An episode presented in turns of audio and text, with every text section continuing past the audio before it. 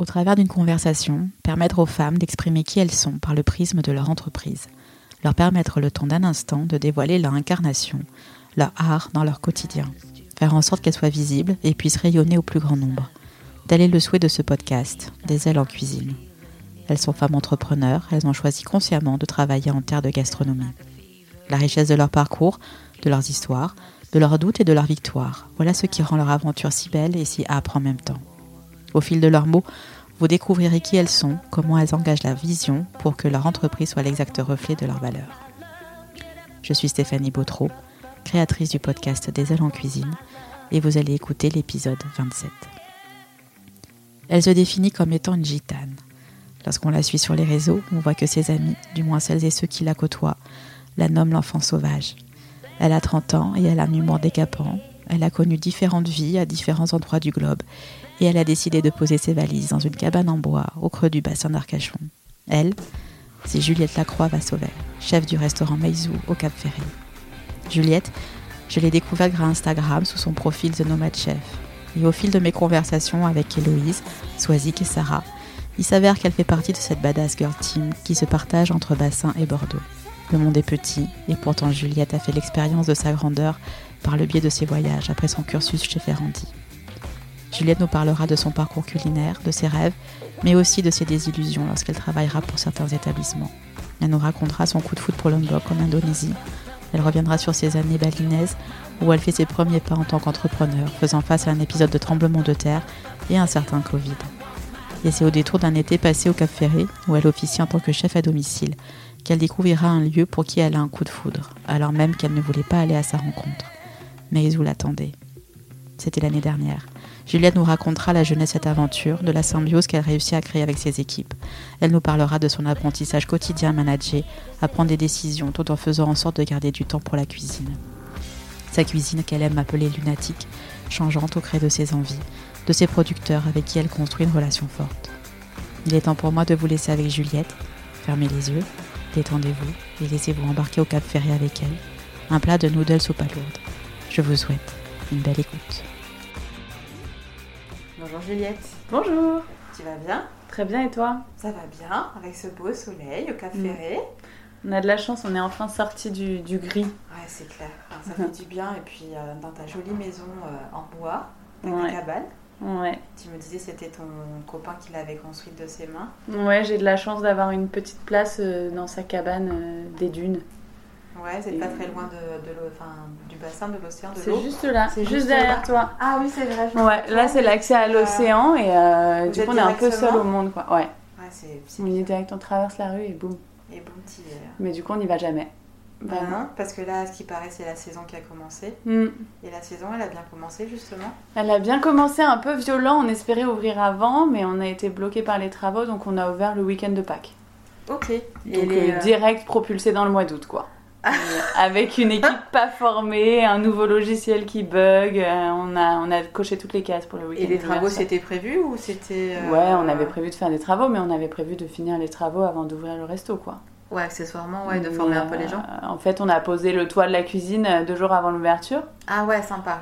Comme l'année dernière, on avait posé la cuisine le jour de l'ouverture, vraiment. Ouais, on a commencé avec une plancha, avec une bouteille de gaz. Je sais pas si je devrais raconter ça, mais, on n'était pas euh, full dans la légalité, on était en retard et il y avait des problèmes de livraison d'inox l'année dernière, donc notre cuisine nous a été livrée, je crois, entre le 20 juillet et le 5 août au, au compte-goutte. On a commencé avec une mini friteuse et tout le monde me disait, mais on va faire comment là en fait euh, Et le lendemain, on faisait sans couvert et on avait euh, une plancha euh, avec la bouteille de gaz à côté. Quoi. Vous n'êtes pas pressés, les gars? Non, mais ça allait, mais c'est surtout, j'ai de la chance d'avoir une équipe qui me suit dans mes, dans mes trucs de gitane, quoi. Parce que j'ai souvent bossé toute seule, donc t'es toute seule, je suis avec ma plancha et ma bouteille de gaz, bon, je me connais, ça le fait. Mais t'as une équipe qui sort de resto et de brigade un peu solide et ils arrivent et te disent Bon, chef, qu'est-ce qu'on fait? Et toi, t'es là, bon, déjà, on va aller chercher la bouteille de gaz au bricot parce qu'il n'y euh, a pas de plan de chat. Et ils n'ont pas eu peur, ils sont restés. Et ils sont restés. ça, c'est une bonne chose. Toute la saison, pour toi, la saison, elle part de quand à quand? L'année dernière, on a commencé en juillet et on a fermé mi-novembre. Ok. Et là, cette année, on a réouvert euh, début avril, mi-avril. Et on va faire jusqu'au 18 novembre. Et l'année d'après, j'espère ouvrir 1er euh, mars. Ouais, 1er mars Ouais. Parce que tu sens que euh, justement la clientèle du Cap Ferré, elle est là dès le mois de mars. Ouais. Comment ça se passe ouais? Ben, en fait, le mois de mars, il fait hyper beau. Donc, c'est l'été, quoi. Et donc, les gens commencent à revenir. Ils sont contents d'aller à la plage, même s'il fait un peu frais. Et le mois d'avril, c'est tout le temps pourri. Donc, euh, c'est l'hiver. Donc, les gens, au final, ils retournent euh, chez eux. Bah, t'as les vacanciers après. Ouais. Et après, t'as les vacances de Pâques. Mais, Mm. euh, mais, Mais le mois de mars, il fait vraiment beau. Et les gens sont. Après, quand il y a du ski, c'est encore différent. Mais euh, nous, on a aussi tous les locaux qui viennent beaucoup. Et en mars, euh, il n'y a toujours aucun resto qui est ouvert. Et ça fait trois mois qu'on mange des pâtes à la maison. Donc, on est content de Et sortir. de la soupe quoi. de potiron. euh. Ouais, c'est ça, de la soupe de poisson et de potiron. Non, mais. Et c'est un lieu de vie, donc j'ai envie qu'il vive le plus longtemps possible. quoi. C'est triste de le voir fermer euh, si longtemps. Ok, bah, tu nous en parleras un peu plus tout Ouais. à l'heure de, de ton deuxième bébé. Euh, Juliette, est-ce que tu peux te présenter en quelques mots, s'il te plaît? Euh, je m'appelle Juliette. Je... J'ai 30 ans. Et je suis cuisinière de métier euh, depuis que j'ai un métier. T'as toujours fait ça? Ouais, j'ai voulu faire ça à 12 ans. Donc c'était il y a 28 ans. Euh, non, pas du tout. Il y a 18 ans. Ouais, il y a 18 ans. En fait, j'étais hyper bonne en maths et je me suis dit, tiens, si je faisais un CAP cuisine. Non, j'étais nulle à l'école et euh, j'a- j'avais pas du tout envie de rester assise sur une chaise, donc j'ai demandé à mes parents de faire un CAP cuisine. Euh, je voulais me faire ça après la troisième. Et ils m'ont dit, c'est mort, il faut que tu aies des vraies études, un vrai bagage. Si tu fais ça maintenant et qu'en fait, dans 5 ans, ça t'a fatigué, euh, tu pourras pas te remettre dans le monde du travail. En fait, tu auras appris que ce métier-là il faut que tu aies ton bac, enfin le classique, c'est un métier d'homme, c'est un métier difficile. Et, euh, et du coup, ils pensaient que j'allais, que c'était une lubie d'adolescente, quoi. Encore cette génération-là Ouais. C'était. euh, Ouais. Et en fait, j'ai vu le switch après parce que j'ai des petits frères et sœurs. Ma petite sœur, elle dit, je veux faire de la musique. Ils sont là, ok, sport, études, musique. Tu vas faire de la musique toute la journée. Je suis là, ok. Moi, je voulais faire de la cuisine. On m'a dit non, quoi. Et ils ont, ils ont regretté après, euh, oui et non, parce qu'au final, j'ai fait, euh, j'ai passé un bac que j'ai eu avec mention. euh, je sais pas comment non plus. J'ai fait euh, une licence de management hôtelier et à la fin de cette licence, j'ai dit, en fait, euh, genre 4 mois de stage de fin d'études dans un hôtel. On me disait bonjour, je peux avoir une avance sur salaire Ouais, il y a une réservation dans la chambre 12. Euh, Ouais, le resto, non, non, non, il y a un problème, tu peux appeler. J'étais là sur mon bureau à gérer des trucs sur des tableaux Excel et j'ai dit, mais en fait, c'est pas du tout mon truc. Ouais, c'était pas toi. Et là, j'avais un copain qui me dit, mais tu cuisines trop bien, t'as envie de cuisiner, ça te fait vibrer, ça te rend trop heureuse, t'es ravie de recevoir des gens tout le temps. Euh, Fais-le quoi. Et lui, il a commencé à me faire faire des mariages musulmans, mais improbables, où j'avais pas de permis, donc en plus j'y allais en Uber dans Paris, en banlieue parisienne. Et ça a trop bien marché, donc j'ai commencé à faire plein de petits traiteurs comme ça et je me suis inscrite à Ferrandi en étant sûre de ne pas être prise parce qu'il y avait trop de dossiers. C'était une formation qui était encore gratuite, euh, en accéléré, donc c'était un an pour passer le CAP. Et on avait à peu près 800 dossiers, on était 24 à être pris quoi. Ah. Donc j'y suis allée avec mon dossier pourri, euh, j'ai foiré l'entretien, j'ai foiré à peu près tout, et en fait ils m'ont pris. Et tu sais pourquoi? Tu Bah, le, chef, au final, je suis venue à que- l'entretien, il m'a montré des photos genre de Robuchon. Et moi, euh, bah, je savais pas qui c'était Robuchon, parce que je m'en foutais un peu. Et il me dit, et lui, tu sais qui c'est? Et je lui dis, mais pas du tout quoi. Et là, il fait, hé Patrick, viens voir, on a une pépite. Regarde, elle sait pas qui c'est. Donc il commence à se moquer de moi. Moi, hyper timide et puis euh, assez oh. jeune, pas hyper bien dans ma peau. Je me suis habillée pour un entretien, donc j'ai euh, une robe noire, mais tu vois, qui arrive au-dessus du genou, avec un collant et des petites chaussures de ville. Mais j'allais pas arriver avec mon jean déchiré, tu vois, j'ai un Bah, style non. plutôt de hippie. Si j'avais mis mes vraies fringues, c'était sûr qu'il me prenait pas, quoi. Ouais. Et là, il dit en plus, là, avec ta petite robe, euh, t'es toute coquette, tu penses que tu vas survivre combien de temps en cuisine? Et je lui dis parce que vous, vous allez à des entretiens de jogging, peut-être? Et ça m'échappe. Et là, il me dit bon, merci, bonne journée. Donc je sors du truc en pleurs. J'appelle ma mère, je dis bon, c'est bon, je vais pas avoir le taf. Et j'avais une autre option, c'était de partir euh, aux États-Unis euh, pour un job que j'avais. Ouais. Elle me dit mais c'est pas grave, tu vas aller aux États-Unis. Et Une semaine après, je reçois la lettre d'acceptation. Et quand je vais à mon, ma pré-entrée, le chef me dit Mais alors, la phrase du jogging, j'ai su que t'étais faite pour ce métier. Et on est encore en contact, c'était la meilleure année de ma vie, j'ai appris des milliers de trucs. Ferrandi, c'est une école de malades, on avait des produits incroyables. On a cuisiné avec des grands chefs pour des trucs caritatifs. On s'est Oui. retrouvés à prendre des cours de cuisine avec Ouais. Thierry Marx, enfin des trucs euh, complètement lunaires quoi. T'as travaillé avec euh, Stéphane Gabrielli? Non. Non. Il a un book? Euh, je crois que c'est Ferrandi qu'il est. C'est un prof? Ouais, c'est un prof, il me semble. Mais en fait, il y a, il y a des classements par étage. Ah oui, après, je sais pas Ouais. exactement où est-ce qu'il Moi, j'avais un prof qui était mon prof et un prof de pâtisserie. J'étais tout le temps avec eux. Ok. Et après, on avait toujours d'autres profs qui passaient, surtout qu'on était une classe, genre, on était euh, 20 meufs sur 24. Donc, ils adoraient venir nous embêter, quoi. Ah, mais c'est cool. Et, euh, et en fait, la cuisine, ça a toujours fait partie de ton univers, même étant enfant? Enfin, Ouais. euh, Ouais, de, dès que j'étais. Enfin, j'ai des souvenirs toute petite de, de cuisine. J'avais un grand livre. Ouais. J'avais un grand livre de cuisine, mais pour enfants, où il y avait par exemple euh, les trucs en gros chiffres, mais tu vois, il était très gros. Je l'ai retrouvé parce que je voulais le prendre pour, un, pour le fils d'un copain, mais maintenant il est à 150 balles euh, Ah sur, ouais, euh, sur un marketplace, quoi. Ouais. Ouais. il était trop bien ce livre. Et du coup, je pouvais faire les recettes toute seule. Donc ma mère me disait, euh, choisis une recette. Euh, C'était tout le temps les rochers à de coco. Je les ai vraiment fait 760 fois. Et du coup, tu avais écrit, euh, tu vois, euh, trois carrés de chocolat, euh, enfin, pas pour les rochers à noix de coco, mais c'était hyper intuitif, donc je- on faisait des trucs avec ça. Et ma mère cuisinait tout le temps. Ouais. Donc c'était une mère, tu vois, il faut des bons légumes parce que sinon on va attraper des maladies bizarres. On va pas manger trop de viande. euh, on a grandi à moitié ici, donc on prenait les poissons direct chez les pêcheurs. On mangeait pas de viande et euh, et on avait toujours des bons produits. Et elle cuisinait, elle passait ses journées à cuisiner. Quoi. C'était son truc. Tu vois, il y avait toujours entrée, plat, dessert, plein de trucs à manger. euh, C'était hyper bon. On t'a toujours baigné dans cette atmosphère-là. Ouais, j'ai baigné là-dedans et dans euh, pas du tout la cuisine française parce que c'est pas son truc, mais vraiment de la cuisine un peu partout. Elle allait nous faire des plats japonais, le lendemain elle allait tester des trucs libanais, un tagine, un truc. Donc euh, vraiment euh, des plats d'un peu partout et pas du tout euh, sur la cuisine française. Quoi. Je, je pense qu'elle sait pas faire une blanquette du tout. Ah ouais, parce que par goût? Ouais, je pense par goût et par. euh, je pense qu'elle a grandi aussi dans une famille très française. où, Tu vois, elle me dit, mais nous, on mangeait des steaks de cheval et tout, des trucs que moi, j'ai jamais mangé. Et que du coup, elle a pris le contre-pied en se Mhm. disant, euh, ouais, je vais leur faire d'autres trucs. Et puis, elle aimait voyager aussi. Donc, euh, donc ça a influé sur, euh, sur ses goûts culinaires, je pense. Et ça te vient de là, ton, ton goût des voyages, justement Hum, je pense, ils nous ont beaucoup. On a eu la chance de beaucoup voyager avec eux. Et, euh, et de surtout être très libre, tu vois, à 16 ans, je leur dis, je veux partir en Espagne avec des copines, ils sont là, bah tu gagnes des sous, tu pars en Espagne, quoi. Ok, Donc ça a toujours été très simple. Ma mère, elle m'a toujours dit va voir ailleurs si tu y es. ok. Et à 19-20 ans, euh, quand je finis mes études, elle m'offre un livre qui dit euh, 101 bonnes raisons d'aller voir ailleurs si tu y es. Et c'était pour faire le tour du monde à moindre coût et tout. Elle m'a toujours poussé voyage. En fait, je pense que c'était ses rêves et qu'à 24 ans, elle a eu son premier enfant. Et à 28, elle a eu le deuxième. Puis elle en a eu un troisième. Donc il n'y avait pas de possibilité de prendre ton sac à dos et de partir. Oui, de dire à ciao, bonsoir. Et c'était pas accessible à tous comme aujourd'hui où, ben là, post-Covid, c'est un peu différent, mais avant, avant le Covid, tu mets un truc sur Skyscan- Skyscanner, ça te dit, tu veux partir où? Ben n'importe où, un truc pas cher, et tu peux partir aux quatre coins du monde pour 400 euros, quoi. Mhm. Maintenant, c'est un peu plus compliqué. C'est mais, euh, hmm? À ce qui paraît, ouais. ah ouais, l'enfer.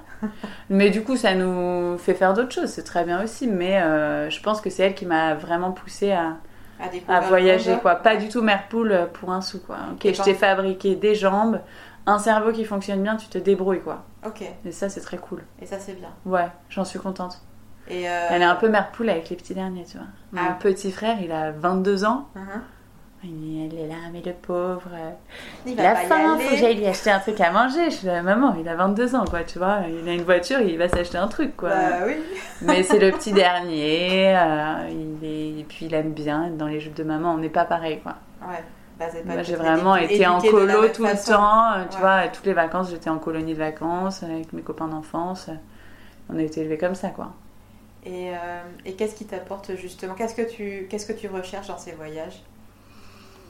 Ben, ça change avec l'âge. Je me rends compte que je vieillis, quoi. Au début, je cherchais euh, tout errer. En fait, je me disais, le monde est énorme. Tu vois, le Cap Ferré, j'ai vu. Paris, j'ai vu. J'y ai grandi. Euh, les endroits que je connais, ça y est, je les connais. Genre, quel intérêt de rester ici et de d'avoir une routine? En fait, ça m'angoissait. Donc, j'étais pas capable de rester dans un endroit. Et j'arrivais pas à comprendre les gens qui, tu sais, se construisaient une vie, se disaient, on va acheter une maison et on va rester là. Et j'étais là, mais comment ils font? Ils vont s'ennuyer, quoi. Et là, avec l'âge, je me dis, bon, le voyage, c'est cool, mais euh, tu vois, au bout de 4 semaines, je suis quand même contente de rentrer dans mon lit. Il est tout douillet. Je sais que j'ai mon truc euh, sur ma table de nuit. Donc, euh, je sais pas ce qui m'a poussée à voyager. Je pense la découverte et vraiment la curiosité de découvrir des, des cuisines différentes, des cultures, l'artisanat, tu vois, la couture, la poterie, c'est mille trucs qui me passionnent. Tout ce qui est fait avec les mains, en fait. Ça me passionne de voir tout ce qu'on peut faire avec les mains. Et nous, en France, on fait déjà plein de trucs avec nos mains. Mais quand tu voyages, tu te dis, mais c'est interminable, c'est infini. C'est ça qui me passionne. Ok.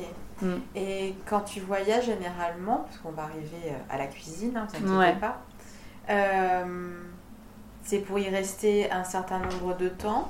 Et si tu y restes un certain nombre de temps, euh, comment est-ce que tu gagnes ta vie? Est-ce mm. que tu cuisines? Enfin, quel était ton projet finalement quand tu es sortie de Ferrandi? Je suis sortie de Ferrandi, mon projet c'était de foutre le camp le plus vite possible, le plus loin possible. Non, en vrai, j'ai fait une ouverture de resto avec des copains à Paris qui s'appelle Melt. C'est un barbecue texan, euh, viande fumée pendant 16 heures. Ah oui, j'ai vu ça en 2017. Au four à bois, on a ouvert ça, euh, je pense que c'était avant 2017. D'accord. Parce que j'ai trouvé un article sur, euh, sur internet qui parlait de, de ce restaurant-là, justement. Ouais, c'était il y a un moment, ça doit être il y a. J'ai 30 ans. ouais, ça devait être il y a 6 ans, 2016, un truc comme ça. Et en fait, je finis Ferrandi, je pars direct faire le tour de l'Asie en sac à dos. En me disant, bon, avant de me mettre dans le monde du travail, euh, j'ai besoin de voyager, je voulais faire le monde entier. D'accord. Sauf que je tombe amoureuse avant de partir. Ah. Donc fatalement, mon copain me dit, je viens avec toi, et je lui dis, c'est mort. Ah. Euh, donc il reste en France. Moi, je pars avec une copine et on part du Sri Lanka et on fait tout le tour de l'Asie. Euh, sur toutes les destinations, on sait comment je viens. Tu vois, on a zappé la Mongolie, deux trois trucs comme ça parce qu'on sait que c'est pas les meilleurs pays pour manger. Et on fait ça pendant 6-7 euh, mois. Ensuite, je rentre en France, on fait l'ouverture de Melt. Ça cartonne direct, euh, tu vois, il y a la queue devant le resto tous les jours. Sauf que moi, j'ai été élevée par une maman plutôt végétarienne. Euh, et que là, je me retrouve à faire du barbecue texan.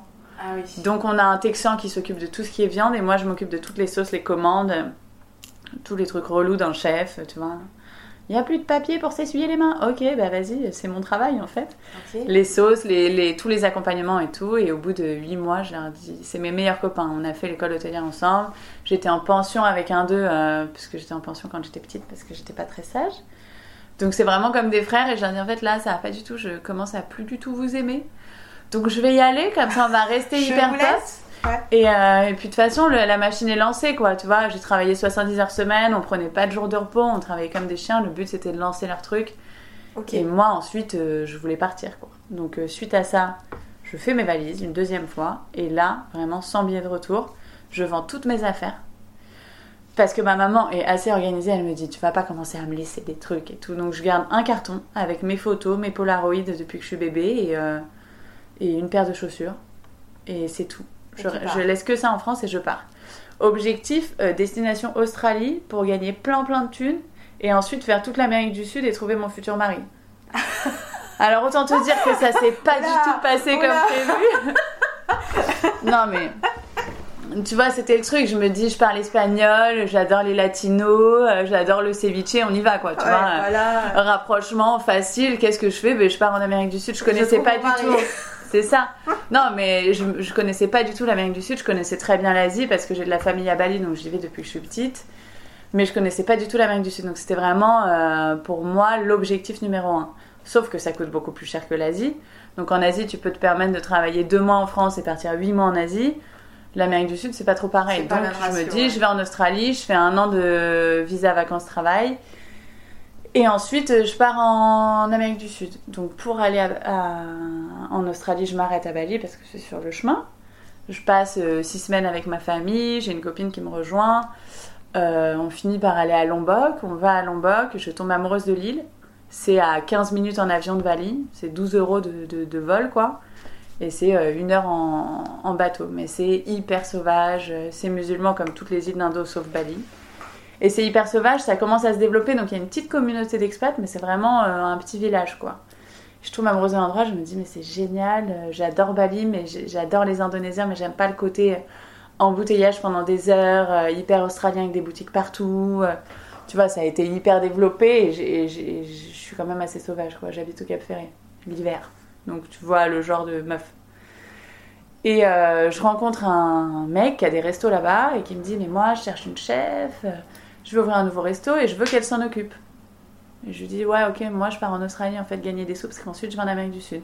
Trouver mon mari. Ouais, c'est ça. non, je lui dis pas trouver mon mari. Non, mais euh, j'ai un projet. Parce qu'il est un peu dragueur, du coup je lui dis que j'aime les femmes, comme ça je suis tranquille. C'est ma technique de voyage. Très bien. Comme ça, les mecs relous, ben, ou ils sont vraiment, vraiment relous, ils sont là, ah, mais moi je vais te faire voir que les femmes, nanana, ou alors ils te laissent tranquille. Donc moi, comme j'ai souvent voyagé seule, c'était ma technique pour qu'on me laisse tranquille, quoi. Donc je lui dis que j'aime les femmes, on reste en contact. Je pars en Australie, euh, c'est pas du tout l'Eldorado que j'avais imaginé. Ah ouais Tu vois, c'est cool. Je me mets dans des petits restos, on me dit ouais, c'est farm to table. Tu fais ta journée d'essai, le mec te montre les légumes de sa ferme, c'est génial. Tu fais des pâtes fraîches avec les œufs de ses poulets et tout, vraiment un paradis. Et en fait, troisième jour de ton contrat, il dit descends à la cave, tu vas dans le congélateur numéro 3 et tu prends le poisson pour le fish and chips. C'est genre du poisson importé d'Argentine et tout. Et là, je me dis mais. Oh en fait, je suis chez des grands mythos. Donc tout est un peu comme ça, tout est difficile, c'est hyper cher. Ouais. Je partage une chambre avec un mec, ça me coûte 900 euros par mois. Tu vois Et je me dis, mais qu'est-ce que je fais là en fait? Je vais pas du tout réussir à mettre de l'argent de côté, je vais jamais arriver en Amérique du Sud. Comment je vais faire pour trouver mon mari? Non, non, pas du tout. Et, là-dessus, mon... le mec que j'avais rencontré à Lombok euh, me recontacte et me dit, bon. Euh, let's go quoi, qu'est-ce que tu veux pour euh, venir ici? Donc je négocie un contrat euh, de petit cochon. Mhm. Euh, et il m'envoie mon billet, il me dit rendez-vous dans deux semaines. Donc je repars en Indo. Ouais. Et là, je fais une ouverture de resto pour lui. Ça se passe hyper bien, le resto cartonne, c'est vraiment un resto exprès pour les touristes. Il y a des burgers, des pokéballs, des trucs vegan, des pizzas, des salades, tout ce que tu veux. T'étais seule en cuisine? Ou t'avais une équipe Non, j'avais une équipe de 7 mecs. Wow. Indonésiens. Ok. Que des indos, que des mecs. Euh, du coup qui parlent indo. Et en Mhm. Indonésie, tu as une langue générale, il y a 18 000, 18 000 îles en Indonésie. Ok. Tu as une langue générale qui est l'indonésien, et ensuite sur chaque île, tu as un dialecte. Donc euh, j'avais appris un peu l'indonésien parce que j'étais curieuse et je savais que j'y passerais un moment de ma vie, donc je connaissais les bases. Sauf que dès qu'ils avaient envie que je comprenne pas, ils parlaient en dialecte hyper rapide, je ne comprenais plus rien. Mais j'ai appris hyper vite le langage de la cuisine et tout. Euh, la première semaine, je pense que j'ai eu un turnover où ils ont tous disparu trois fois. Le mec, il me dit Je vais prier. Il revient jamais. Ils avaient beaucoup de mal avec cette autorité féminine. Tu vois, je suis une petite meuf qui débarque de France. Je parle 12 mots d'indonésien et c'est moi qui leur donne les ordres. Et en fait, c'est comme ça. C'était juste pas possible. Donc ça s'est pas très bien passé. Ensuite, ceux qui sont restés sont restés. Ils y sont encore et ça s'est hyper bien passé et ça tournait quoi. Sauf que là-dessus, trois mois plus tard, arrivent les tremblements de terre et tu sais, les alertes tsunami, tout ce qu'il y a eu en Ouais. Indo euh, il y, a, il y a 4 ans du coup, Mhm. 4-5 ans. Et donc euh, ben, l'Indonésie se vide de touristes, donc il reste plus personne. Moi j'ai mon père qui m'appelle une fois par an d'habitude, qui m'appelle 17 fois par jour en me disant Tu rentres à la maison Ça suffit, tu rentres à la maison, c'est ça, suffit les conneries. Alors que c'est pas du tout un papa poule, tu vois. Ah ouais. Vraiment, Mais là, il a mon père, il a eu quatre enfants, il a changé quatre couches pour que tu vois le type de mec. Je te dis, il m'appelle une fois par an. Là, il m'appelait 17 fois par jour. Je disais, mais non, ça va. Et moi, je j'avais pas envie d'abandonner le navire, tu vois. Et il me dit, euh, je viens de regarder en fait, euh, mais il y a des séismes toutes les deux heures. Et en fait, quand t'as un gros séisme, t'en as plein de mini à côté. Donc on avait vraiment des tremblements de terre tout le temps. Tout le nord de l'île a été détruit. Nous, on est dans le sud et on n'a pas eu de destruction. Mais t'es quand même pas hyper serein, tu vois. On dormait comme ça à 12 dans une chambre euh, en ayant peur, le sac à dos près devant la porte, la clé du scooter sur le scooter, garé dans le sens pour partir. Enfin, tu vois, quand même. Ah euh, ouais, d'accord, ouais, c'était T'es dans un mood un peu danger, ouais. quoi. Mhm. Et du coup, le, toute l'île se vide, donc j'ai plus de taf parce qu'il n'y a plus rien. Mon père me dit, mais rentre à la maison, en fait, qu'est-ce que tu fais? C'est dangereux. Mhm. S'il y a un tsunami, tu meurs. Donc tu rentres à la maison. Tous les touristes avaient été évacués et il est resté que les expats. Et mon père finit par m'envoyer un billet en me disant, en fait, tu n'as plus le choix. Tu. Si tu rentres pas, je viens te chercher. Ok. Donc Bon. là, je rentre en France, euh, moi têtue comme une mule. Je lui dis, mais je m'en fous de toute façon, dans deux semaines, je repars en Indonésie. C'est mon pays, ma vie, elle est là-bas. J'ai vendu toutes mes affaires, tu vois. J'ai dit à tout le monde, moi, je me barre, je reviens jamais. Et là, un an après, je suis là, euh, tu vois, comme un cheveu sur la soupe. Donc j'ai prévenu personne que j'étais rentrée. Sauf que j'ai des copains qui ont des parents, qui sont copains avec mes parents qui se pointent chez moi et qui me disent genre t'es rentrée tu préviens personne et j'étais là je pense un peu choc post-traumatique tu vois où euh, Tu en l'as fait vécu je- comme un échec? Non je l'ai pas du tout vécu comme un échec mais en fait sur le coup j'étais têtue et je voulais pas partir mais des années après aujourd'hui quand je sens un seul qui tremble je pars en courant Ah oui. donc je sais que j'ai été choquée et toutes mes Ouais. copines aussi tu vois Mhm. donc je suis rentrée en France deux mois, le temps que ça se calme, que mon père arrête de, de- de vérifier si je suis bien dans mon lit le soir, tu vois, alors que j'ai 25 ans. Et je suis repartie deux mois après, euh, bien têtue, en disant, mais en fait j'y retourne, c'était une bonne occasion, je vais ouvrir mon propre resto. Parce que là j'ai travaillé pour lui, c'est cool, mais on faisait 200 couverts par jour. euh, moi là-dessus, je touche pas plus que mon salaire de base. Et euh, je vois que je suis capable d'ouvrir un resto parce que le mec m'a vraiment donné les clés. Je me suis occupée ah, de tout, de, de, A à Z. non, j'avais un, un, comptable qui s'occupait des factures et de, de m'aider avec les fournisseurs parce que je connaissais pas les fournisseurs indo. Mais sinon, tout le reste, c'était moi, quoi. C'est moi qui ai fait la carte, euh, c'est moi qui ai fait les recettes, c'est moi qui ai formé le staff, donc... Euh... T'étais en cuisine aussi? Ouais, moi, toujours en cuisine. Ok. Mais après, t'as toujours un œil un peu partout, tu vois. Bien sûr. J'ai eu une formation d'école hôtelière, donc j'ai été en salle, euh, j'ai nettoyé des toilettes, et j'ai été longtemps en salle pour, euh, pour avoir de l'argent de poche, quoi. J'ai commencé à bosser à 16 ans, donc de mes 16 à mes 21 ans, jusqu'à ce que j'ai mon diplôme de cuisine, pendant 5 ans, j'étais en salle tous les week-ends, tous les soirs, donc je j'ai quand même fait pas mal de mhm. salles, un peu de bar. Euh, j'ai fait plus ou moins tous les métiers, quoi. Ouais. Hôtesse d'accueil, en talon, pas en talon. T'as une vision globale du métier. ouais, c'est ça. Ouais. Et donc je retourne là-bas en me disant en fait ça y est, là je suis mûre, je vais ouvrir un truc, c'est le bon moment, l'onbox est en train de décoller, c'est top. J'achète maintenant, ça va prendre. Euh, les touristes revenaient? Les touristes commençaient à revenir, ouais. Les touristes commençaient à revenir, mais surtout je savais que j'allais construire dans une période un peu creuse un resto et qu'au moment où le, tremblement de terre se serait atténué, tu vois, tous les méfaits des catastrophes naturelles, là les gens commenceraient à revenir et moi je serais prête à ouvrir. C'est ce qui s'est passé. En fait, au moment où j'ouvre, les touristes commencent à revenir, revenir, revenir. Euh, je galère un peu les premiers mois parce qu'en fait, tu es sur une zone touristique, donc tu as zéro avis sur TripAdvisor. Les gens, ils te regardent, ils regardent le resto, ils font Ah, c'est joli, mais ça a l'air cher. Ils s'arrêtent même pas, quoi ils regardent pas la carte, t'as pas d'avis, t'es pas bankable quoi en gros. Ah oui, ils ont même pas la curiosité. Tu vois, c'est les coins hyper touristiques où ici j'ouvre un resto en France, j'ai des copains d'enfance, j'ai des gens qui me connaissent. tu vois, t'as un réseau donc ils vont quand même venir tester, même si j'ai 50 personnes qui viennent tester, quand on parle à 50 personnes, ça va hyper vite quoi. Et c'est ce qui s'est passé euh, quand j'ai ouvert ici. Mais là-bas, les premiers mois, vraiment, je regarde les gens passer, ils s'arrêtent pas quoi. Et là, tu te dis, euh, j'ai peut-être fait une grosse connerie. Et en fait, ça apprend au fur et à mesure. Au bout de 2-3 mois, je commençais à avoir beaucoup de monde. Et au bout de 6 mois, je refuse des tables tous les soirs. Donc c'est génial, tu vois. Ça, c'est super. Et là, je dis non, je suis désolée, on est complet ce soir. Revenez demain, je prends une réservation. Le truc, je m'étais jamais dit, il faut que je prenne une réservation. Parce qu'en fait, j'avais jamais le resto qui était full, quoi. Et c'est un gros resto. C'est 60, 60 places assises, mais comme il y a des gens qui commencent à venir dîner à 17h30 parce que c'est des surfeurs, ton service du soir il est hyper long. Et je rentrais dans la cuisine, je disais au gars, putain, j'ai refusé des tables et tout. Et là, euh, il y a Wuhan qui arrive sur les tableaux, quoi. Ah et on se dit, qu'est pas ça euh, Ben, il y a le Covid. Donc déjà, on voit des images horribles à la télé. Nous, en Indonésie, on a 7, vols directs euh, Wuhan-Bali par semaine. Donc, ah oui. on est quand même sûr que le Covid est dans le coin. Mhm. et là, tu as le monde qui se ferme. Donc, les Français sont confinés chez eux les indos euh, te désinfectent le devant de ton scooter et t'as le droit d'aller à la plage que certaines heures par jour. Enfin, des trucs pas du tout logiques. Mhm. Et tu vois un peu les gens qui deviennent fous. Donc, euh, la ville se vide. Et nous, on a peur, donc les restos se ferment et on reste tous chez nous, comme ce qui se passe en Europe, parce que nous, on n'a aucune mesure prise par le gouvernement. On a des camions de désinfection qui sont passés dans les rues principales. C'est vous qui décidez de vous, de vous claquer Ouais, moi je me dis en fait je vais fermer parce que j'ai peur pour les locaux. Tu vois, euh, dans mon équipe, ils étaient 16. Euh, les Indonésiens, ils vivent en communauté. Donc, euh, tu vois, t'en as un qui se marie. Des boules de neige. Ouais, t'en as un qui se marie, on construit une chambre. Donc, toutes les maisons sont des maisons un peu escargot comme ça, on reconstruit une chambre. Donc, ils s'habitent avec la grand-mère, l'arrière-grand-mère. ils n'ont pas accès aux soins. Ils sont pas très vieux parce que la, le, la, mortalité, ouais, la mortalité est plus jeune, donc il n'y a pas beaucoup de vieux. Mais je me dis, ça peut être dramatique en fait quand tu vois les images de ce qui se passe en Europe, des gens qui sont là sous les respirateurs alors qu'ils sont plutôt sains, tu te dis là-bas on n'a pas accès. Si moi je le refile à un de mes staffs et que lui le refile à tout son village, mais je m'en voudrais à vie. Bien sûr. Mhm. Donc tu fermes. Du coup je ferme et je dis vous restez tous chez vous.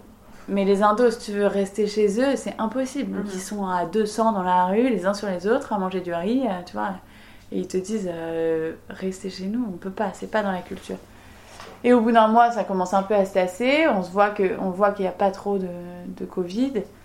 Euh, on est quand même tous un peu parano, il hein, faut se le dire. Euh, je suis pas hyper hypochondriaque, mais quand tu vois les images qu'il y a, dès qu'il y a bah, quelqu'un qui tousse à côté de toi, t'es comme ça, tu te laves les mains 17 fois par jour, tu vois. Et on finit par réouvrir, et au final, les gens reviennent, et euh, on réouvre tout doucement, avec une autre formule, beaucoup de livraisons à domicile. C'était quoi ta formule justement sur ce restaurant-là? Moi j'étais ouverte de 7h du matin à 23h. Donc avec plusieurs équipes qui se relayaient. Euh, petit déjeuner, déjeuner, dîner, trois menus différents. Non mais suicidaire la meuf. Après tu te dis bah c'est bizarre que tu sois fatigué, que tu aies fait un petit burn-out. Ouais non en fait c'est complètement logique. trois menus différents. En fait j'avais envie d'avoir une offre différente à chacun de la journée parce que moi personnellement au petit déj et au dîner j'ai pas envie de manger la même chose quoi.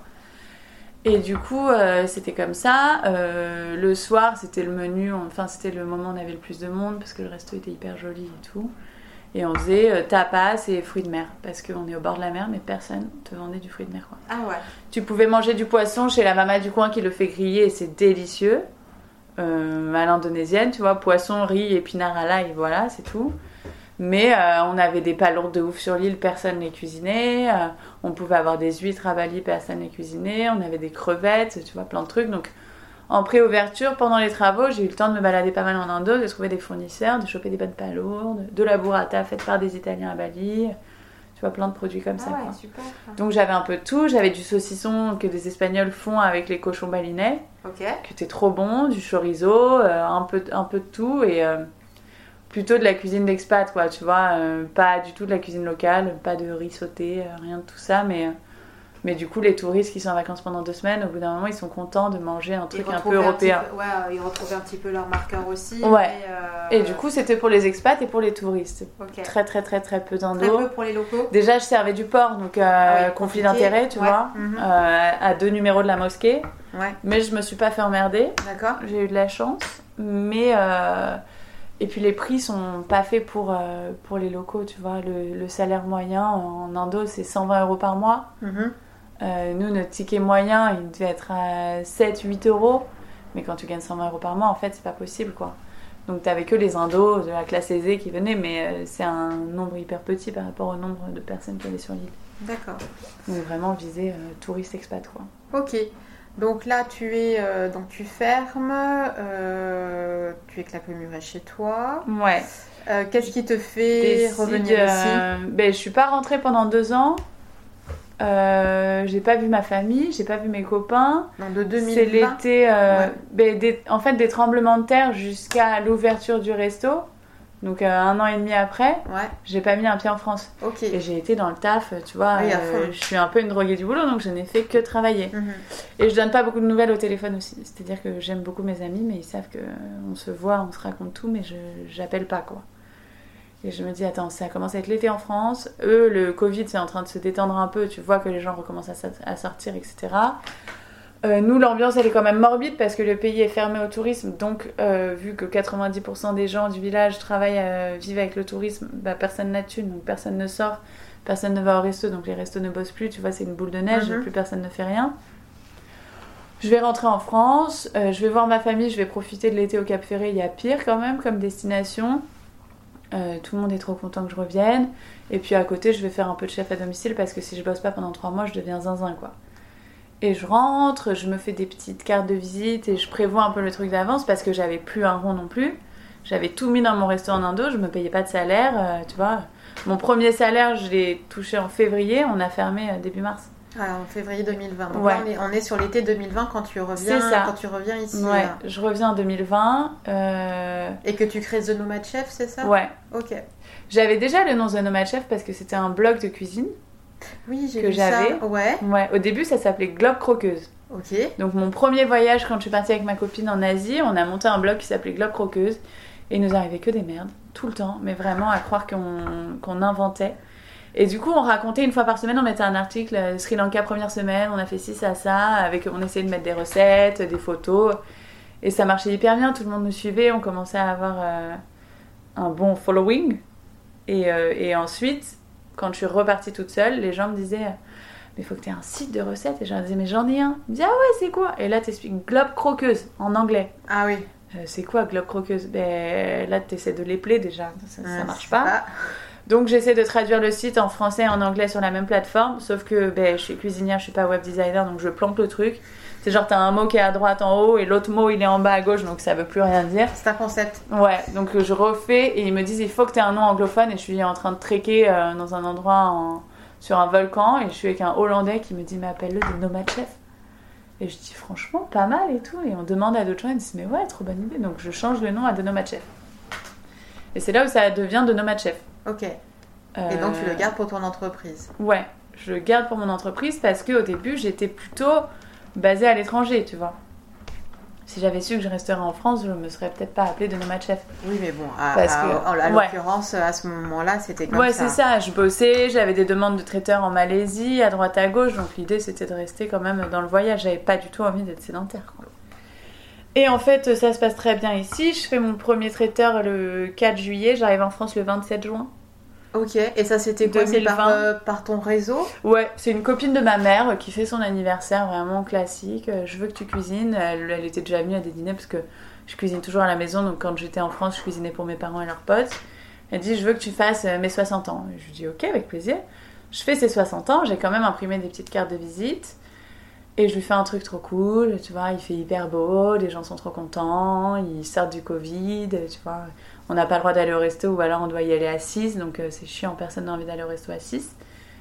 Et là, il y a quelqu'un qui me dit Ah, mais je fais un truc en deux jours, t'es libre et tout. Je dis bah, Bien sûr. Et boule de neige, du coup, j'ai bossé tout l'été. Ta saison était faite Ouais, ma saison était faite, booké tous les jours sauf deux jours euh, que j'avais pris en libre. Mhm. Donc tous les jours, tous les jours, jusqu'au 12 septembre. Ok. Et là, j'ai un client qui est producteur euh, de séries et de cinéma qui me dit Mais attends, moi j'ai un tournage. Du coup, on est confiné, on n'a pas trop le droit d'aller euh, dîner ou autre dehors parce que s'il y a le Covid qui revient en fin d'été, c'est ce qu'on attendait tous. On va tous être confinés, les restos vont être fermés et nous, euh, avec notre équipe de tournage, on pourra rien faire, on pourra pas dîner. Donc, est-ce que tu peux venir trois mois sur le tournage et toi, on te donne les cuisines d'un hôtel et tu cuisines pendant trois mois euh, en huis clos avec l'équipe du tournage? Et je dis, ben non, moi je pars en Indo, les gars. Je rentre chez moi, quoi. Et il me dit, ouais, tu penses? Et je lui dis, ouais, ouais, bien sûr. Et là, on est mi-juillet, tu vois. Il me rappelle mi-août, il me dit Bon, l'Indo. Je dis Ben, c'est toujours fermé. Il me dit Bah, reste, tu bosses trois mois, tu vas gagner des sous, tu repars après, quoi. Je vais visiter l'hôtel, je vois le truc, on négocie un budget et tout. Et je dis Bon, ok, Banco, je reste, je pars à Marseille. Donc, je pars à Marseille sur ce tournage. Ouais. C'est long, hein. Je pars à Marseille sur ce tournage et ensuite, euh, je continue à faire du traiteur. À je côté me dis, de ce euh, tournage-là? Non, ça c'est 12 semaines hyper intenses. Je suis toute seule, je cuisine pour 35 personnes. Pour les techniciens et certains comédiens tous les soirs. Donc je cuisine que le soir, le midi ils ont une cantine de tournage, mais je suis dans un hôtel avec eux et tous les soirs tu as 35 personnes qui rentrent à la maison et qui ont faim, tu vois. Mhm.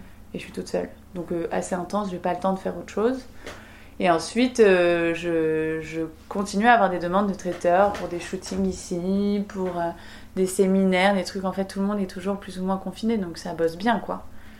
Et je bosse, je bosse, je bosse. Et c'est là où ma mère me dit Bon, en fait, va falloir que tu trouves un labo, quoi, parce que là, tu bosses trop. Euh, L'indo, bon, c'est cool, mais c'est encore fermé. Ça fait un an et demi.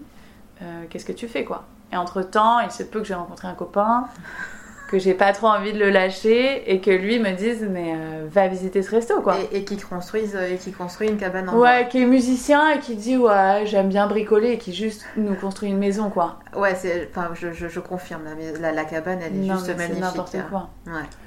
Et lui dit ouais ça va quoi. Tranquille. Il, a construit ça en six mois.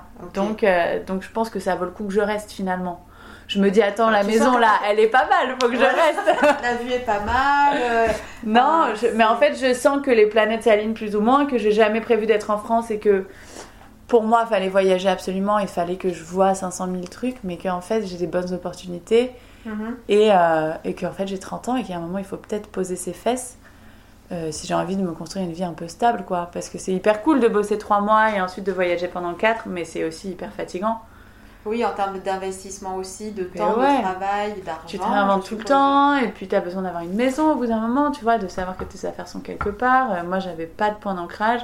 Mes parents avaient une maison ici qui s'est vendue juste avant le Covid. Donc je reviens, en fait, j'ai plus de chambre, j'ai plus de repères. Plus de euh, points d'attache? Ouais, j'ai plus rien. Donc ma maison, à moi, c'est ma maison en Indonésie. Sauf que c'est fermé, que je peux pas y mettre un pied, qu'il n'y a pas de visa, que même si j'y vais, je dois rester trois semaines dans un hôtel gouvernemental, dépenser des milliers d'euros pour arriver sur une île qui est fermée, quoi. Mhm. Ça a réouvert il y a trois semaines, c'est quand même euh, deux ans de fermeture, un peu plus de deux ans de fermeture, c'est très très long, quoi. Ouais. Et puis surtout qu'après, enfin voilà, pour euh, le remettre en marche, donc ça tu vas nous en parler aussi. Et donc tu arrives là, ton, ton, copain te dit euh, il y a un resto qui. Ouais. Je j'essaie de trouver des labos à droite à gauche, je demande vraiment à tout le village quoi. T'as pas une pièce à te prêter? Ah. Sauf qu'il n'y a rien ici. Le, moindre clapier, tu peux le louer à 1000 euros par mois l'été ou 2000 euros par mois et encore. Donc personne veut me filer une pièce pour faire du traiteur, quoi. Donc je me retrouve à essayer de regarder des food trucks pour me foutre dans la rue. Enfin, j'ai tout essayé et en fait, la mairie te met un peu des bâtons dans les roues, etc. Donc au final, mon copain me dit va visiter ce resto qui fait faillite depuis des années. Je lui dis non, non, non. Il me dit si, si, si. Euh, je lui dis non, non, non, mais je finis par aller le visiter pour qu'il me laisse tranquille. Je vais visiter et là, je tombe amoureuse de l'endroit et je me dis là, je suis dans la merde. Là, là, je, vais rester en France, quoi. Surtout que euh, c'est à une superficie de dingue. Tu m'en parlais tout à ben, l'heure. C'est 1000 euh. mètres carrés au sol. On a le resto qui est assez grand avec 120 places assises minimum. On peut pousser à plus, mais on reste à 120 places assises. Euh, plus toute une maison derrière où on loge les saisonniers. Donc en plus d'être euh, chef d'entreprise, tu deviens un moniteur de colonie de vacances. Extinction des euh, feux. ouais. Non mais c'est la colo, tu vois. là, ils sont allés à la plage lundi avant le service, ils reviennent tous en maillot de bain. Je suis dans l'entrée du resto avec un commercial en train de goûter du vin et ils débarquent tous en maillot de bain. Et là, je dis, mais les gars, mais ben, je te présente mon équipe, la pâtissière, la barmaid. Donc tu fais de la gestion de colo et c'est très très cool, hein, mais c'est un, un taf quoi. Parce qu'ils sont combien dans ton Ils sont, là, on est 8 et en été, on monte jusqu'à 18. Ok. En fixe. Parce que dans ton restaurant, tu peux aller jusqu'à, tu me disais. Euh, on peut faire dans les 300 couverts jour. Ok. Et là, on ouvre un nouvel espace à côté euh, qui va être zone d'attente entre les deux services parce que sinon les gens sont un peu au milieu du chemin. Et du coup, on va pousser un peu l'offre de cocktails, etc. Donc, euh, on rajoute encore un truc à la carte, donc il faut encore plus de monde. Euh, et, puis on a besoin d'être nombreux, quoi. Et donc là, quand tu vois cet établissement, enfin où il y a tout à faire, en fait, tu te dis c'est bon, je reste? Là, je me dis, en y repensant, je me dis, je suis complètement tarée.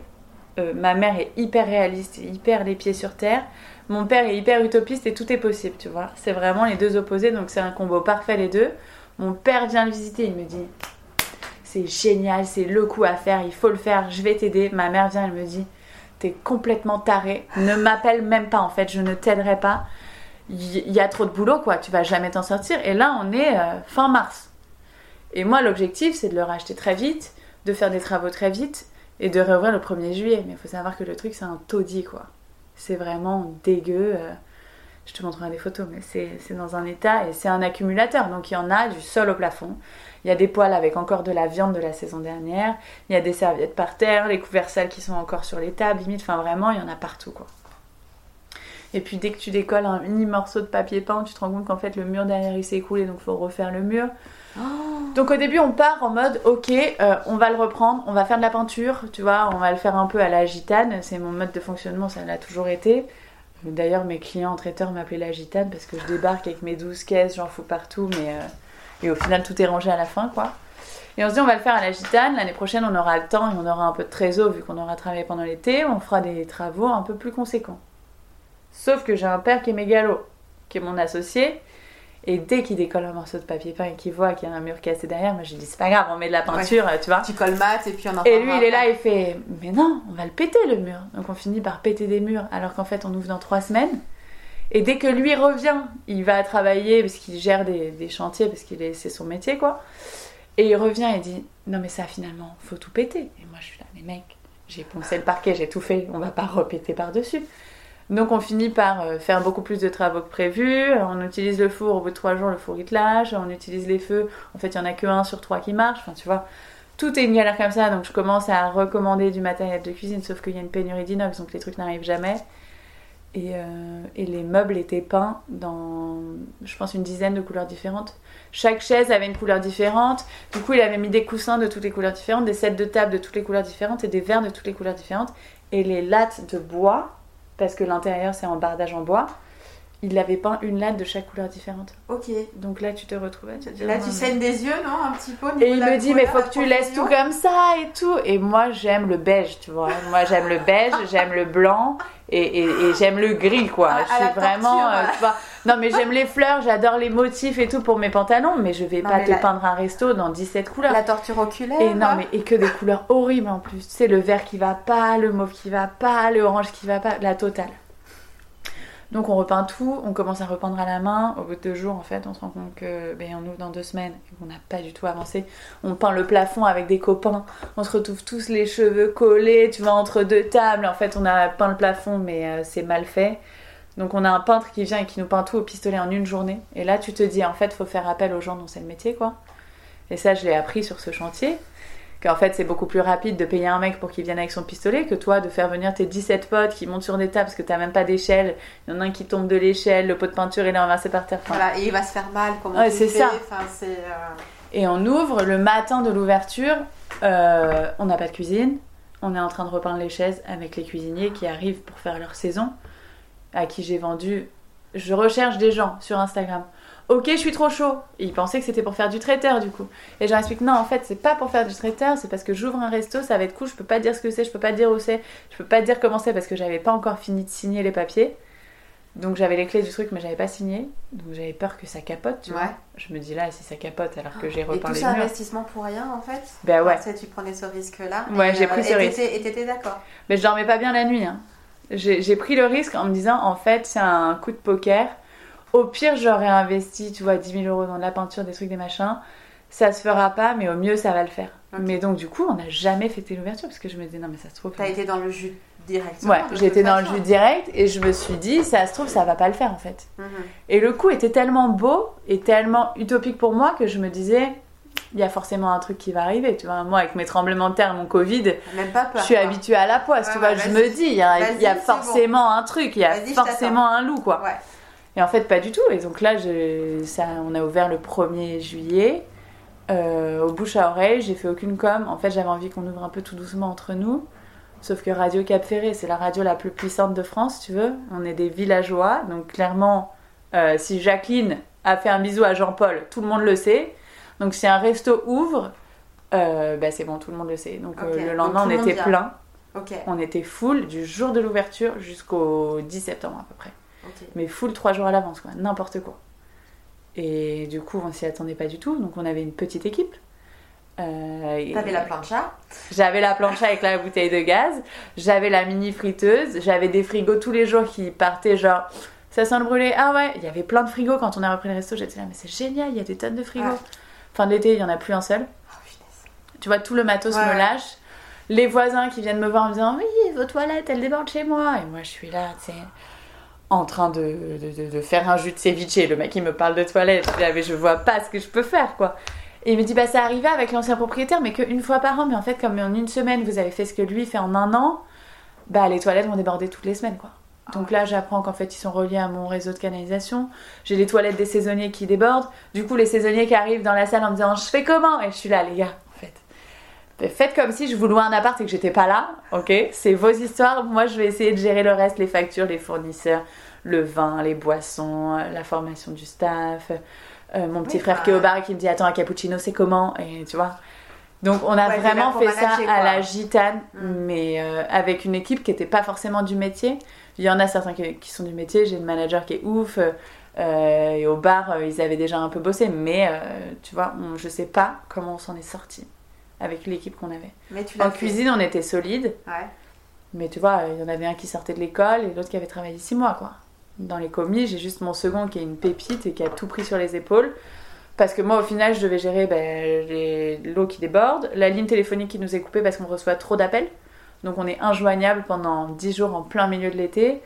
Tu vois que des trucs d'entrepreneur que tu imagines pas, tu as l'impression d'avoir tout géré, tu as tes petites cartes de visite, ton truc, ton numéro ciré. En fait, non. Il y a que des merdes, quoi. Et ça, tu l'avais déjà vécu en Indonésie ou Je l'avais vécu en Indo, euh, mais le, côté cool de l'Indo, il y a des côtés hyper négatifs en Indo, dans le sens où t'es pas en sécurité, entre guillemets, il peut t'arriver quoi que ce soit. Un jour, j'ai mon staff qui me fait une grève. Avant le service, ils décident tous de se barrer, tu vois, en me disant euh, on veut 10 centimes, on veut 1 euh, euro de plus par jour pour manger. J'ai dit les gars, je vais déjà au resto, vous cherchez à manger, donc vous mangez assez bien. Ah ouais, c'est comme ça, ben on s'en va. Donc ils sont tous partis avant le service. T'as ce côté-là. En France, T'as un côté où les gens sont quand même un peu plus loyaux, t'es un peu plus protégé par la loi. Mhm. T'as une procédure. Mais tu vois, en Indo, j'ai un problème, je prends mon téléphone, j'appelle un mec, je lui dis tu peux venir euh, gérer les tuyaux, ils savent tous tout faire, tu vois. Là, euh, j'ai l'évier qui se bouche, euh, tout le bah, monde me dit il y a l'évier qui est bouché, quoi. Il y en a pas un qui va dévisser le siphon. Et encore ça va, ils sont assez débrouillards, mais tu dois quand même gérer plein de trucs tout seul, quoi. Et, euh, et, en fait, moi, je suis pas habituée à tout ça, tu vois. Mon staff, je l'ai payé à la fin du mois. Ils arrivent dans la cuisine et tu leur donnes une enveloppe avec du cash c'est comme ça que ça se passe. Mhm. Et ici, tu es là avec le comptable qui te dit euh, l'avantage en logement, vous avez prévu combien? Mais les salaires, vous les avez négociés en net, mais il faut les négocier en brut. Et l'URSSAF, non, non, non, vous avez appelé à H33. Euh, et là, je suis là, mais en fait, dans quoi je me suis embarquée? Et ouais, parce que pour le coup, Vraiment, t'es toute seule, tu t'es pas faite accompagner justement J'ai ma manager qui est là aussi, mais qui a jamais géré ce genre de truc non plus. Euh, donc elle, elle gère les résas, ces trucs-là. Moi, je gère les factures, la paperasse, euh, la compta, euh, tout le côté social, tu vois, transmission comptable et tout. Je n'ai même pas de scanner. Donc si tu veux déjà, cette année, j'ai un scanner. Ça me révolutionne la vie. Mais l'année dernière, je devais prendre en photo avec mon téléphone, me l'envoyer par airdrop, aller sur Word, sauvegarder le truc en format PDF pour ensuite l'envoyer à ma comptable. Non, mais la perte de temps. Et t'as 14 salariés, donc tu fais ça 17 fois. Euh, mais à la fin, et tous les mois, quoi. Ouais, et à la fin, on dit alors, il y a quoi à la carte ce soir? Et tu là, mais en fait, ce soir, vous allez manger des feuilles. et du ceviche. c'est tout. Non, mais donc, euh, et j'ai de la chance d'avoir une équipe de ouf qui m'accompagne beaucoup. Euh, mon second qui a géré le truc comme un roi, tu vois, où je dis en fait, là, je suis sous l'eau. Parce que si j'envoie pas les papiers à la comptable, les payes, elles partent pas. Donc, à un moment, je suis obligée de le faire, quoi. Tout le reste, je reporte. Donc, je me dis, c'est pas grave, je J'arrive à prioriser, justement? Bah, difficilement parce que je me rends pas compte de ce qui est. Maintenant, oui, j'ai beaucoup appris, tu vois. Et j'ai appris en étant sous l'eau. Et les gens m'appelaient, je disais non, mais là je suis sous l'eau, quoi. Et je suis sortie de l'eau, euh, il était mi-décembre alors qu'on avait fermé mi-novembre, tu vois. Donc c'est quand même un jus. Mais cette année, j'ai pris des précautions et je me suis entourée de personnes qui vont m'aider à gérer ça. et j'ai divisé les tâches aussi avec ma manager qui va s'occuper d'une partie des trucs. Et puis je sais de quoi je parle en fait, parce que l'année dernière je disais ouais, il faut gérer les payes, mais je sais même pas comment on fait des payes je ne savais pas. Donc ma comptable a essayé de m'expliquer. Mais en même temps, elle parle à une meuf qui gère une grosse entreprise parce que 14 salariés, c'est quand même beaucoup. Mais je sais même pas euh, ce que c'est l'URSSAF pratiquement parce que j'ai jamais travaillé en France. Donc je sais pas s'ils m'ont pris pour une mongolienne ou une folle, mais euh, au début c'était difficile de communiquer parce qu'ils m'expliquaient des trucs que je comprenais pas, tu vois. Mais bon, finalement, après, tu as réussi ta Au final, j'ai appris, euh, j'ai googlé plein de trucs, j'ai demandé à ma mère qui s'y connaît grave et ma mère m'a beaucoup aidée. Mais euh, tu vois, je recomptais les caisses, ça me prenait, euh, ça me prenait deux jours de faire une semaine de caisse, quoi. Donc au niveau temps, euh, j'étais pas très rentable. Et finalement, ton bilan après cette première saison, ça a été lequel? Ça a été, ça a été très bien. J'ai été hyper fière, tu vois. J'avais jamais vraiment été fière parce que tous mes projets avaient été avortés plus ou moins. Nos Chef, ça cartonnait, c'était hyper cool, mais, mais c'était un petit projet, tu vois, de chef à domicile et tout. Ouais. Mm. Et, euh, et, du coup, j'en étais pas fière plus que ça. J'étais contente, tu vois, mais j'étais pas fière. Et là, je me retourne.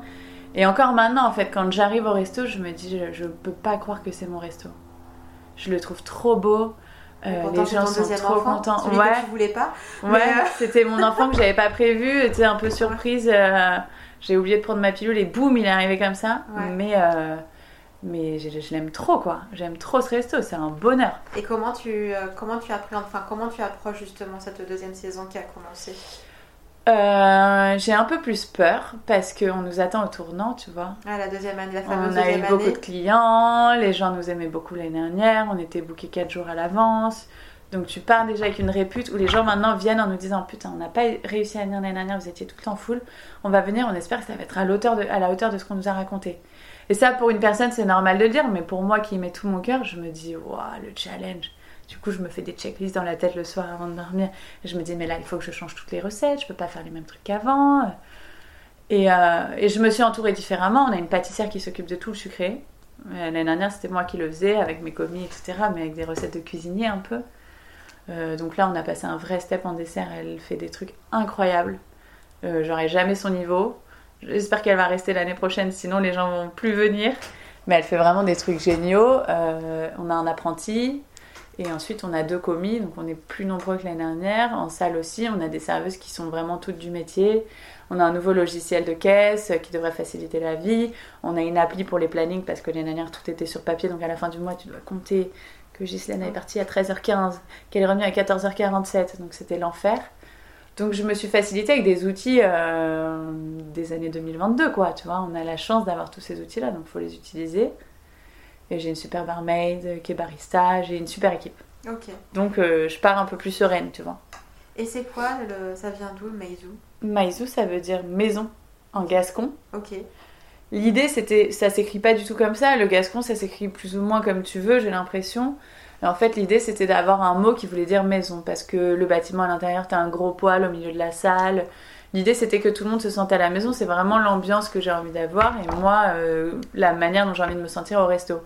J'aime pas les trucs un peu guindés, euh, j'aime pas les restos où tu te sens à l'usine, j'ai envie de pas être un numéro en fait, tu vois. Et de me sentir accueillie comme si j'étais chez quelqu'un. J'adore ce côté-là de restauration, tu sais, les vieilles auberges où tu sais que les gens ils habitent au-dessus. Du coup, je voulais que ça veuille dire maison. Euh, au début, je suis partie sur un mot indo. Et en fait, personne n'aurait compris. Et puis, je voulais que ça sonne un peu asiate quand même, parce que c'est une grande partie de ma personnalité et de ma cuisine. Et donc, j'ai fait un brainstorm avec toutes mes copines créatives dans un groupe WhatsApp tout bête. Et la plus créative de toutes, bien sûr, Laurette, a répondu Mais appelle le Mézou Et elle, elle est des Landes.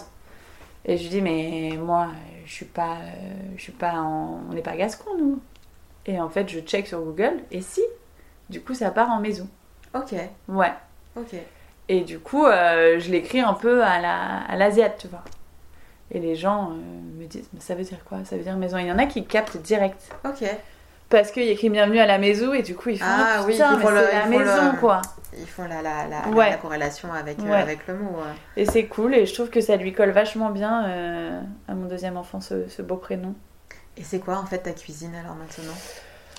Euh, on appelle ça cuisine de voyage. En vrai, c'est de la cuisine de, de, de, lunatique. C'est-à-dire Non, c'est que déjà, on essaie de travailler un maximum avec les produits euh, d'ici, les produits locaux. Donc, j'ai des copains pêcheurs. Euh, donc, selon ce qu'ils ont, la carte va se définir. Tu vois, hier, on avait de la sèche, donc il y avait de la sèche. Ce soir, on n'en a plus. donc, on aura du maigre, on a des palourdes d'une copine, etc. Donc, ça se définit vachement comme ça. Donc, ça change beaucoup.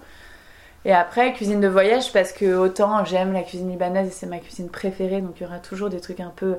Maintenant, on te dit, ouais, c'est une cuisine hyper israélienne, ce qui m'énerve de ouf, mais bon, c'est pas grave, c'est une cuisine israélienne si tu veux. Mais euh, cuisine méditerranéenne parce que c'est mes, mes racines, euh, parce que j'ai une grand-mère qui est née au Maroc, donc forcément j'ai des racines comme ça dans ma famille. Et un peu asiate, et un peu mexicain parce que j'aime le Mexique. Et du coup, cuisine de voyage, c'est un fourre-tout ou si j'ai décidé de te faire un banh mi et qu'à côté il y a une blanquette, et ben en fait j'ai le droit. Et ça c'est cool. Et tu vois, au début je disais, non mais t'as vu les restos à pizza, sushi? Oh, Il y a une ville au Portugal où je suis allée, il y a que des restos comme ça. Pizza, sushi, euh, hamburger, pasta, euh, tu vois, et je me disais, mais tu peux pas faire un resto comme ça. Et en fait, si, si j'ai envie de faire un resto. Bah ouais, c'est ton resto finalement. Où il y a un peu de tout et au final tout est plus ou moins bien fait avec amour et des produits d'ici, ben, euh, bah, c'est comme ça. Donc c'est une carte réduite. Il y a entre 9 et 12 plats selon les jours, selon les approvisionnements. Il y a des jours où on n'a rien, donc il y aura moins de trucs. Euh, on essaie d'avoir 30% de végétariens à peu près, 30-40%. Euh, et, euh, et c'est ça, et ça change. tu vois, ce soir on change 3 plats par rapport à hier. Ça change tout le temps. Il y a des plats qui restent maintenant parce qu'on n'a plus trop le droit de les enlever. C'est vrai, comme lesquels Comme les maxi noodles. Ah, si j'ai vu passer ça ouais, sur Instagram. Ça, c'est des nouilles de blé euh, chinoises qu'on fait à la main avec les nouilles, les, avec des, de la farine de blé et des palourdes que Lucie, ma copine pêcheuse, nous apporte. Donc elle les pêche, elle les garde dans ses clairs pendant une journée, ensuite elle nous les apporte toutes fraîches. Donc on a des palourdes de ouf. Et puis ça vient d'ici, quoi. Elle est à l'herbe, donc elle est vraiment juste à côté. Euh, ça, c'est le plat phare. Donc ça, je pense que ça, si je le retire, c'est fini. Ouais. On a un tataki de bœuf. Ça, je pense que c'est plus pour les viandards. Mhm. Tout le monde le prend, il est pris sur toutes les tables à chaque fois. En général, les gens ils, commandent plus ou moins toute la carte et ils partagent tout. C'est des trucs à partager. C'est des plats à partager? Ouais, ouais c'est que des plats à partager. Tu fais pas, tu fais pas à l'assiette en fait. Non, j'aime pas trop. Ok. En fait, euh, j'ai bah, grandi comme ça, avec, tu vois. avec l'esprit de la maison, je suppose. Ouais, j'ai grandi comme ça. Euh, chez nous, on a toujours eu plein de trucs au milieu de la table euh, et ça a toujours été comme ça. C'est ce que je préfère. Mhm. Et quand je vais au resto avec quelqu'un et que j'ai choisi un plat et qu'il me dit qu'il va prendre la même chose, je suis genre non, j'ai pas envie de manger la même chose, j'ai envie de goûter les deux trucs, tu vois. Donc je finis toujours par changer de plat. J'ai beaucoup de mal à aller au resto et prendre un truc, tu vois. Donc en général, je vais prendre que des entrées, mais comme ça, je peux en prendre trois. Donc c'est ma vision du truc. Et puis c'est aussi en vogue en ce moment où tout le monde commence plus ou moins à faire des assiettes à partager. Mais je pense aussi que c'est parce que le format est sympa, tu vois. Le pharmacie prête aussi. Après, on a des gens un peu plus euh, âgés qui arrivent et qui disent Mais en fait, euh, ça, c'est les entrées. On est là, non, non, c'est des plats à partager, il y a un peu de tout. Mais du coup, si je veux une entrée en plat, eux, ben, euh, non. on peut prendre ça et ça et ça. Voilà. Mais en fait, c'est pas trop le concept. Quoi. Mhm. Et puis, j'ai envie qu'ils puissent goûter un maximum de trucs. Bien sûr. Si les gens viennent une fois et qu'ils peuvent goûter 5 ou 6 de tes plats, t'as plus, t'as plus de chances de leur faire boulot, plaisir, etc. Tu vois.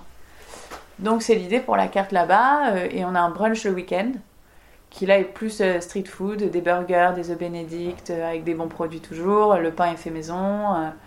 c'est moi qui le fais. On a le poisson fumé de, des copains de fumette. Ouais.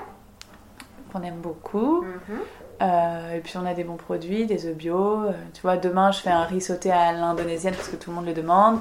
La semaine dernière, on a fait des pitas maison avec des brochettes d'agneau ou de falafel. La semaine d'avant, on a fait des banh mi. On fait un peu euh, encore une cuisine de lunatique, quoi. Ouais, de- Là, j'ai envie de manger du riz, donc je fais du riz, quoi. Du riz, bah, c'est bien. C'est ça, comme à la maison. la chef en même temps. Ouais. donc, Donc et, es- ça. et, tu et tu arrives à cuisiner? Ouais. Ouais. Avec tout ça? J'essaye de cuisiner le plus possible. J'avoue que je cuisine pas assez à mon goût.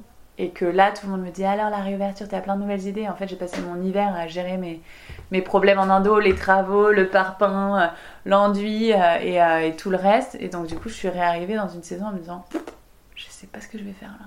Ouais. Pas Bah, en l'idée. termes de Et Tu sais, t'es entre les deux saisons, donc euh, t'es encore un peu dans les poireaux et, euh, et les pommes. Et Ah, en fait, on en a marre de manger des poireaux et des pommes. Ouais, mais tu sais pas, il n'y a, pas non plus nécessairement d'autres produits qui. Il y, a- il y avait rien. Là, cette semaine, tu vois, on a commencé à avoir des fraises de ouf. On a des petits pois qui sont trop bons.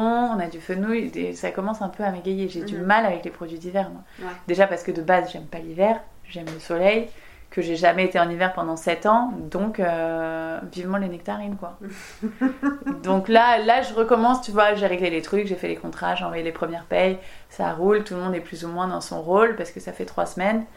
Et là, hier, j'étais en cuisine toute la journée. C'était trop bien. Ouais, là, t'étais contente. Ouais, et là aujourd'hui je vais refaire des petites recettes, des tests, des trucs. euh. Ouais, tu vas y aller là. Je retrouve ma créativité parce que j'ai géré tous les problèmes quoi. Et ta créativité, tu, la...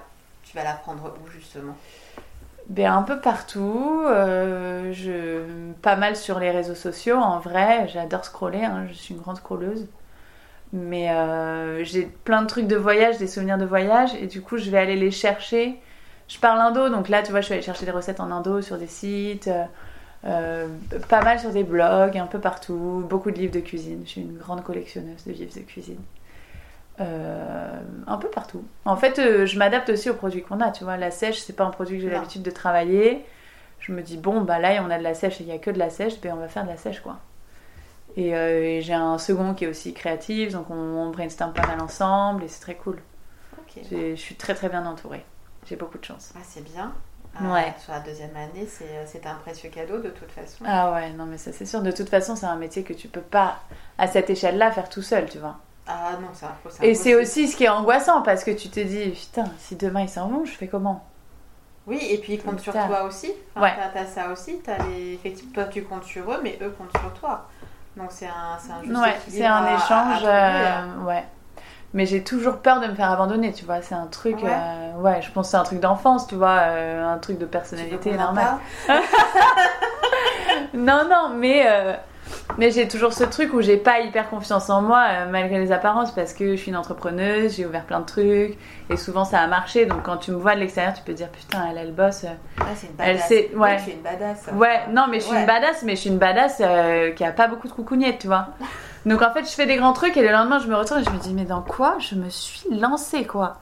Parce que je vais déplacer des montagnes mais, en, mais, mais je sais pas comment je fais et après quand je réalise c'est après que je suis fatiguée. Je Oui, dis, bah, la pression retombe. Et, euh, Ouais.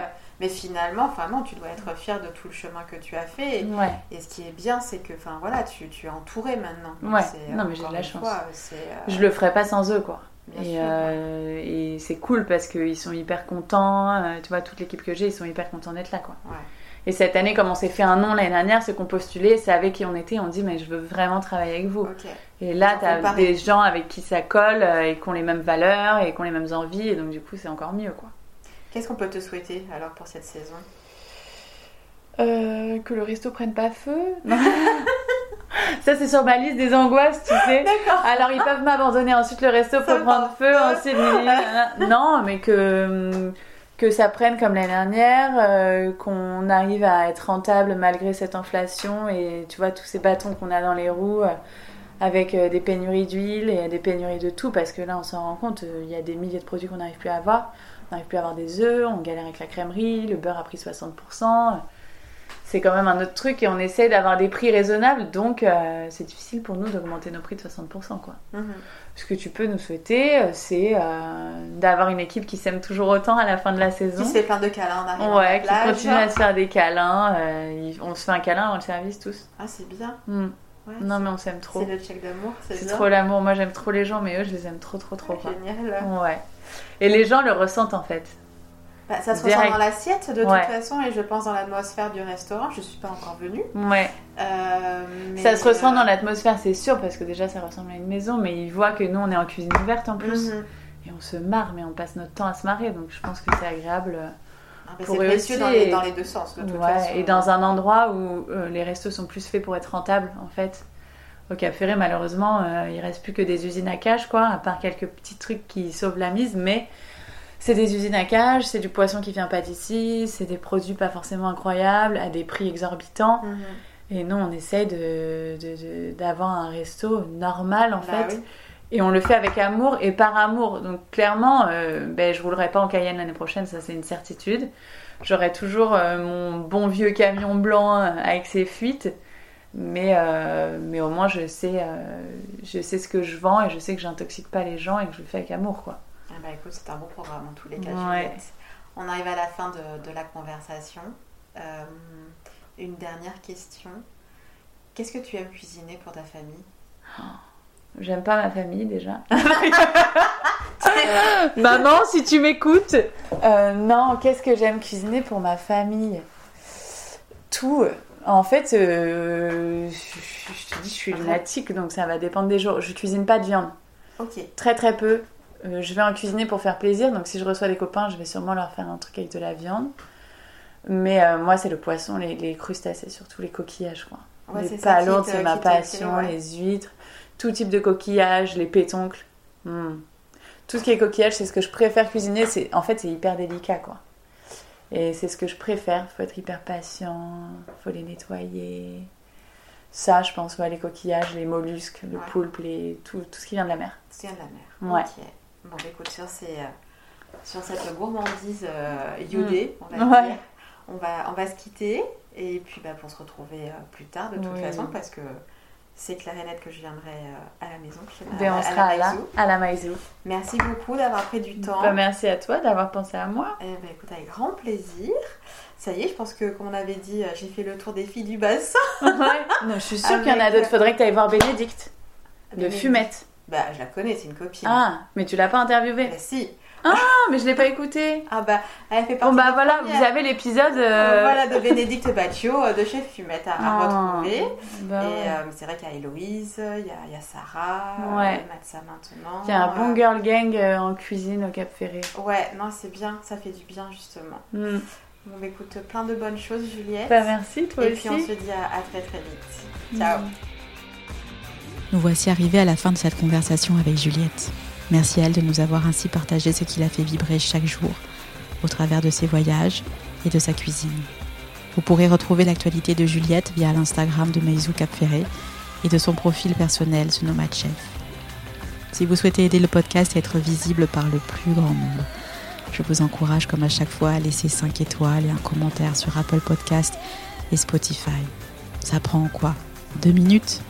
Mais ça fera beaucoup pour des ailes en cuisine et j'en serai extrêmement touchée. Merci beaucoup. Il est temps pour moi de vous souhaiter une gourmandise de tous les instants et je vous dis à très bientôt.